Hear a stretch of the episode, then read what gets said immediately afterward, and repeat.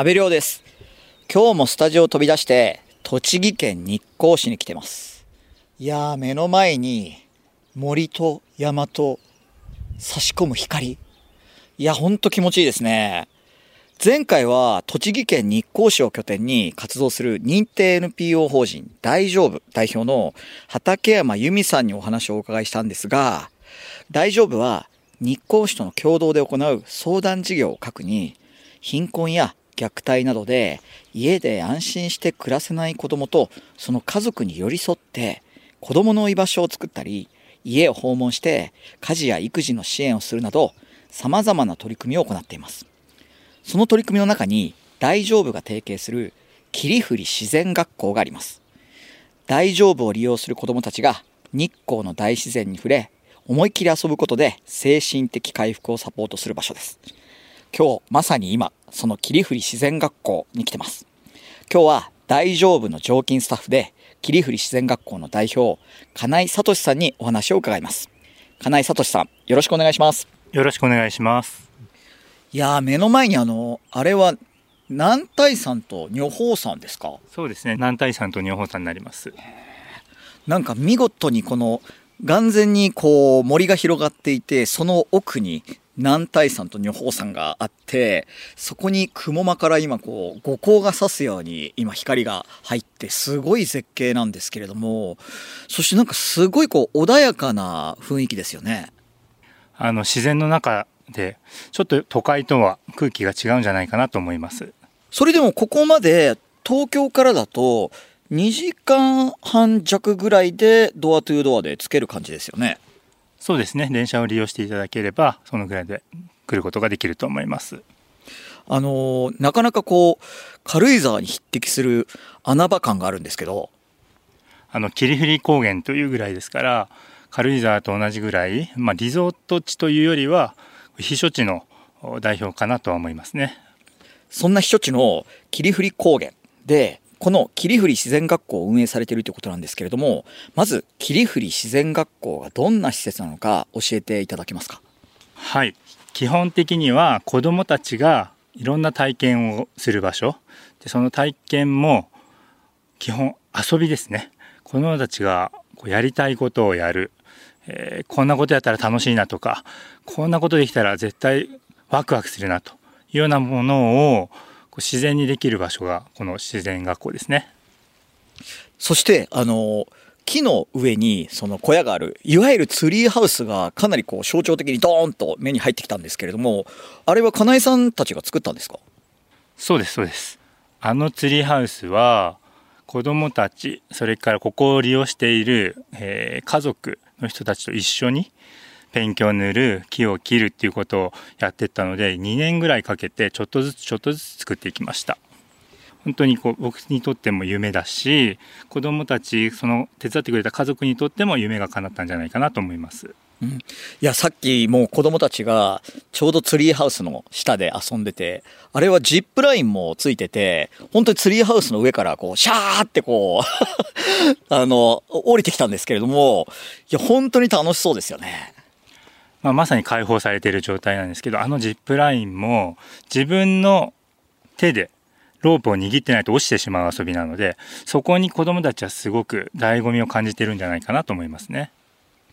その体験をこうできた時の子供のまあ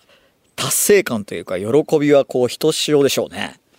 そうですね。あのそれこそ遊びの醍醐味だし遊びがくれるギフトですね、まあ、今風に言えば自己肯定感っていう言葉なのかもしれないんですけど遊びをやって自分で動いて何回もこう行ったり来たりするわけですね。葛藤があったりして。それ結果的にできた時のギフトとして自己肯定感というのが子どもたちは全然そんなことは知らないですけど得られるんじゃないかなと思いますね。そんな霧降り自然学校なんですけれども NPO 法人大丈夫の畠山さんと出会ったきっかけは何だったんですか？あの霧降り自然学校で培ったノウハウ子どもと遊ぶ外で、えー自然の中で遊ぶっていうことは子どもたちにはすごく意味があることだと思うんですね。ただそれをすごく必要としている子どもがいるんじゃないかなと、えー思っていたのでそこで、えー子どもたちとの支援をしている、畠山さんにちょっと相談をしましてこういうスキルがありますこういう場所がありますこういう場がありますから是非、え、大丈夫の子どもたちにも参加してもらいたいし体験してもらいたいしそこで何かを感じてほしいなと思ってお話をさせていただきました。あの聞くところによると大丈夫に通っている、まあ、ある意味ちょっと元気すぎる子どもたちなんかもこの霧降り自然学校の体験をすることですごくこうなんか精神的に落ち着くっていうようなあの出来事もあったということなんですけれども。えーと、精神的に落ち着くというよりはもともとの自分の持っていたものに気づいたとかもともとの自分の素の自分が出せるようになったという捉え方を僕はしてますなぜならやっぱ子供にとって遊びって自分を出せる場所だし何か作ろう必要がないしすごく大きな我慢をする必要もないところだと思いますのでそういうことが出せる場がこの霧降り自然学校なのかなと思ってますね。具体的にどんな自然体験ができるんですか？あの何でもできるんですけど 火遊びできます。水遊びできます。川遊びできます。滝遊びできます。山にも登りますと。いうことで、まあ、すごくフィールドがいいところですので、えー、自然に関わるものだったらほとんどのことできるんじゃないかなと思ってますいや少なくとも首都圏に住んでてこの焚き火ができて滝で遊んで 川遊びもできるところってないですよね。そんな贅沢な場所がここにあったんですね。そうなんですね。ただ首都圏の子だけじゃなくて栃木県でも日光市でもいわゆるこう自然からちょっと離れたところに住んでいる子は意外とそういう経験が実はもうない。状態だと思うんですよね。なので、まあ、全ての子どもたちに必要な体験だしかつ、えー、と大丈夫のを利用している子どもたちにとってはもう伸び伸びできる場所になるんじゃないかなとは思いました。大丈夫が関わる子どもたち以外の利用もあるんですよね。そうですね一般の方の利用がままずそちらがメインですねでそこに大丈夫の子どもたちが参加している状態です実際にその子どもたちが遊んでいる時って例えばお父さんとかお母さんはどうしてるんですか？基本的には帰っていただいてますなので、えー、子どもたちだけ親の目からはちょっと遠いところ離れたところというのが、まあ、一つの子どもたちにとってのポイントになるんじゃないかなと思うんですね。あのよくそのボーイスカウトっっていうカルチャーがあるじゃないですか。そういうものとあの霧降り自然学校ってその違いってどういったところにあるんですか？難しいな。えー、っとですねやってることとか似てるんですけど霧降り自然学校の特徴は正しいより楽しいなんですよ。なので子供たちがやりたいと思ったことをとことん突き止める。そして子供たちがそれに対して夢中になっているところに価値を置いているというところですねなので時間の概念とか常識的なルールっていうのを一回横に置いて子供たちが今どれだけ夢中になっているかとかどれだけ没頭しているかっていうことにこう価値を置いてるのがちょっと違うんじゃないかなと思いますね。そうすると例えばその協調性を育みましょうみたいなことよりも自分勝手に好きなように自分を解放しましょうっていうスタンスなんですか？もうまさにその通りですね。まずはそれぞれの子どもたちの安心と満足度を上げる。結果的にそれがみんながハッピーになる状態を作れる一番の近道だと思ってます。いや確かに今は、なんだろう、同調圧力とか、まあ大人もそうですけど、子供もきっと相当感じながら、こう、学校生活を送ってるでしょうから、まあそういうものなんか知ったことじゃないって、わー、好きなことやるんだっていう場所って本当は必要なんでしょうね。もうまさにその通りで、周りの目を気にするとか、それこそ大人の目を気にする。えー、大丈夫から来てる子などは特に大人の目親の目を気にする子が多いのでその目を気にすることなくもう本当に素の自分を出せるっていうのが遊びを介在させると可能になるんじゃないかなと思います。実際大丈夫から来た子どもたちは大自然の中で遊ぶことでどんな変化がありますか？あの変化というのがすぐに現れるものじゃないと思うんですね。それが2年3年続けていく中で自然学校での体験えー、大丈夫での体験学校での体験いろんな体験が合わさって結果的に成長していく姿というのはここでは見れることができてます。FM93 AM1242 日本放送安倍亮の NGO 世界一周。今日は栃木県日光市にある霧降自然学校にお邪魔して代表の金井聡さんにお話を伺っています。今日も大丈夫の子供たちが遊びに来てますね。金井さんがお子さんたちと触れ合う時って気をつけてることってあるんですか？気をつけてること。うん。子供の自己選択自己決定。子供たちがやると決めたことを、まあ、最大限尊重していきたいなと思ってます。どうしてもその子供たちが遊んでるのを、まあ、お父さんやお母さんが見ているとなんか危なっかしくてついついこう過保護になりがちじゃないですか。それとその子供たちの好きなようにさせてあげるって結構あの二律背反というか矛盾するところがあると思うんですけどそういった折り合いみたいなところは金井さんはどういうふうに考えてるんですか？保護者との折り合いに関してはまず事前に説明をさせていただいて、えー、承諾を得てこういう形でやってますと。なので遊びのギリギリのラインを攻めますよと。それに対して保護者の方が声を出すのはちょっとやめてほしいなって、ね、心の中では願ってます。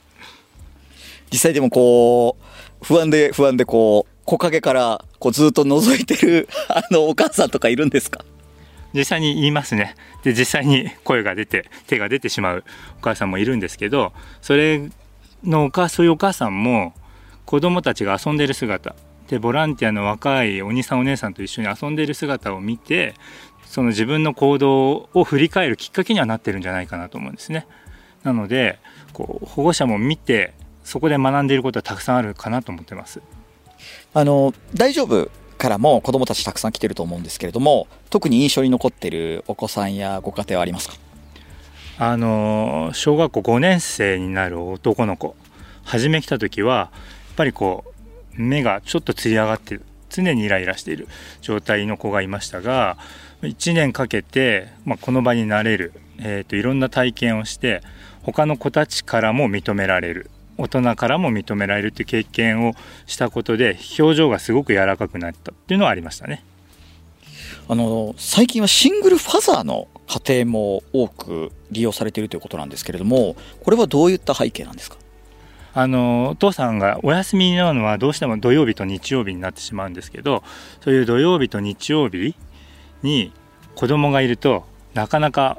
お父さん自身が休めないということもあるので土日にこちらの活動に参加していただくとか自然学校を利用してもらってその子を預かるということをやっています。なるほど、まあ、お父さんにとっては子供を自然で遊ばせるっていう教育的な側面と自分もあの1週間の疲れを癒せるっていうすごく一石二鳥な面もあるんですね。そうですね。ただ預かるだけではなくてこういう自然の中でちょっとでも体験をしていただければすごく成長してその成長をお父さんも感じてもらえるんじゃないかなと思ってます。さらに子どもたちの面倒を見るボランティアの中にも大丈夫に来ていた高校生もいるそうですね。そうですねなかなかお家ご家族ご家庭の中では元気がない子だったんですけど自然学校に来てキャンプをやってそこにボランティアとして入ることで、まあ、その子が人からこう必要とされる人間だということを感じることができたんですね。っていうのは子どもたちにとってはその子はすごく大人気、えー、一緒に遊んでくれる一緒に寝てくれる一緒に食べてくれると。それだけでこうその子にとっての有用感があったのでその高校生にとってはすごくいい影響だったんじゃないかなと思います。あのその子はボランティアの活動はすごく上手にできているんですか？えっ、とボランティアそのものを上手にできてる上手じゃないっていうのをどこで分けるかっていうのは難しいところなんですけどその子と子供の関係を見た時にその子はすごく子供から好かれてます。大人気。なぜなら壁がないんですね。子供大人としての自覚がない。なので子供からはすごく壁が低い。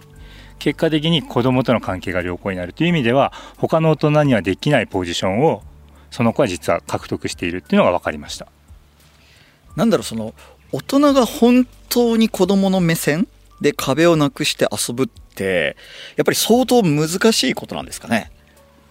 かなり訓練をしないとどうしてもうん管理的になったりとかコントロールしようとしたりとかあと先のことを考えてしまうんですけど子供って基本的に今を生きているので今だけに注目できるっていうのはちょっと特殊な能力かなと思ってます。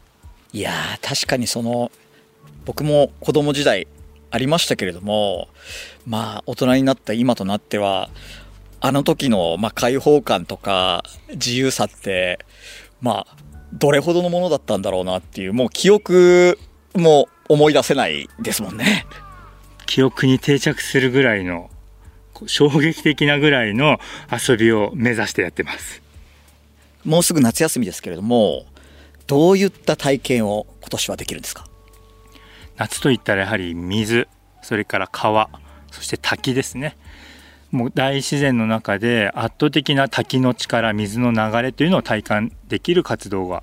この後盛りだくさんになってます。東京有楽町にある日本放送を飛び出し今日は栃木県日光市からお届けした安倍亮の NGO 世界一周。そろそろお別れの時間です。今日は霧降り自然学校代表の金井聡さんにお話を伺いましたが金井さんがここで活動している原動力を最後に教えていただけますか？はい、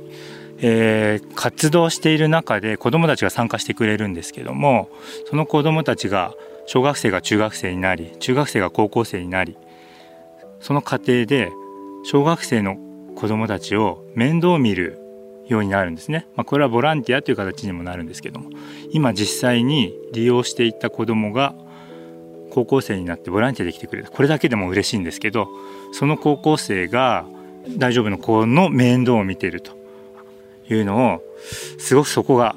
改めて自分の原動力なんだなって気づいた。今日この頃です。やっぱりそのすごいちっちゃい頃やんちゃであの手がつけられない子供がいつの間にかこうお兄さんとして大人になっていって逆にあのもっと下のあの昔の自分だったような子供たちをこう大人として率いてるってすごいことですよね。もうそれが本当にこうあるべき社会の縮図なんだなっていうのがちょっと感じているところですね。金井さん今日はとても素敵な体験ありがとうございましたこちらこそありがとうございました霧降り自然学校では様々な自然体験のプログラムを用意しています。詳しくは霧降り自然学校の公式ホームページをご覧ください。次回は日本放送のスタジオに戻ってお届けします。ここまでのお相手は阿部亮でした。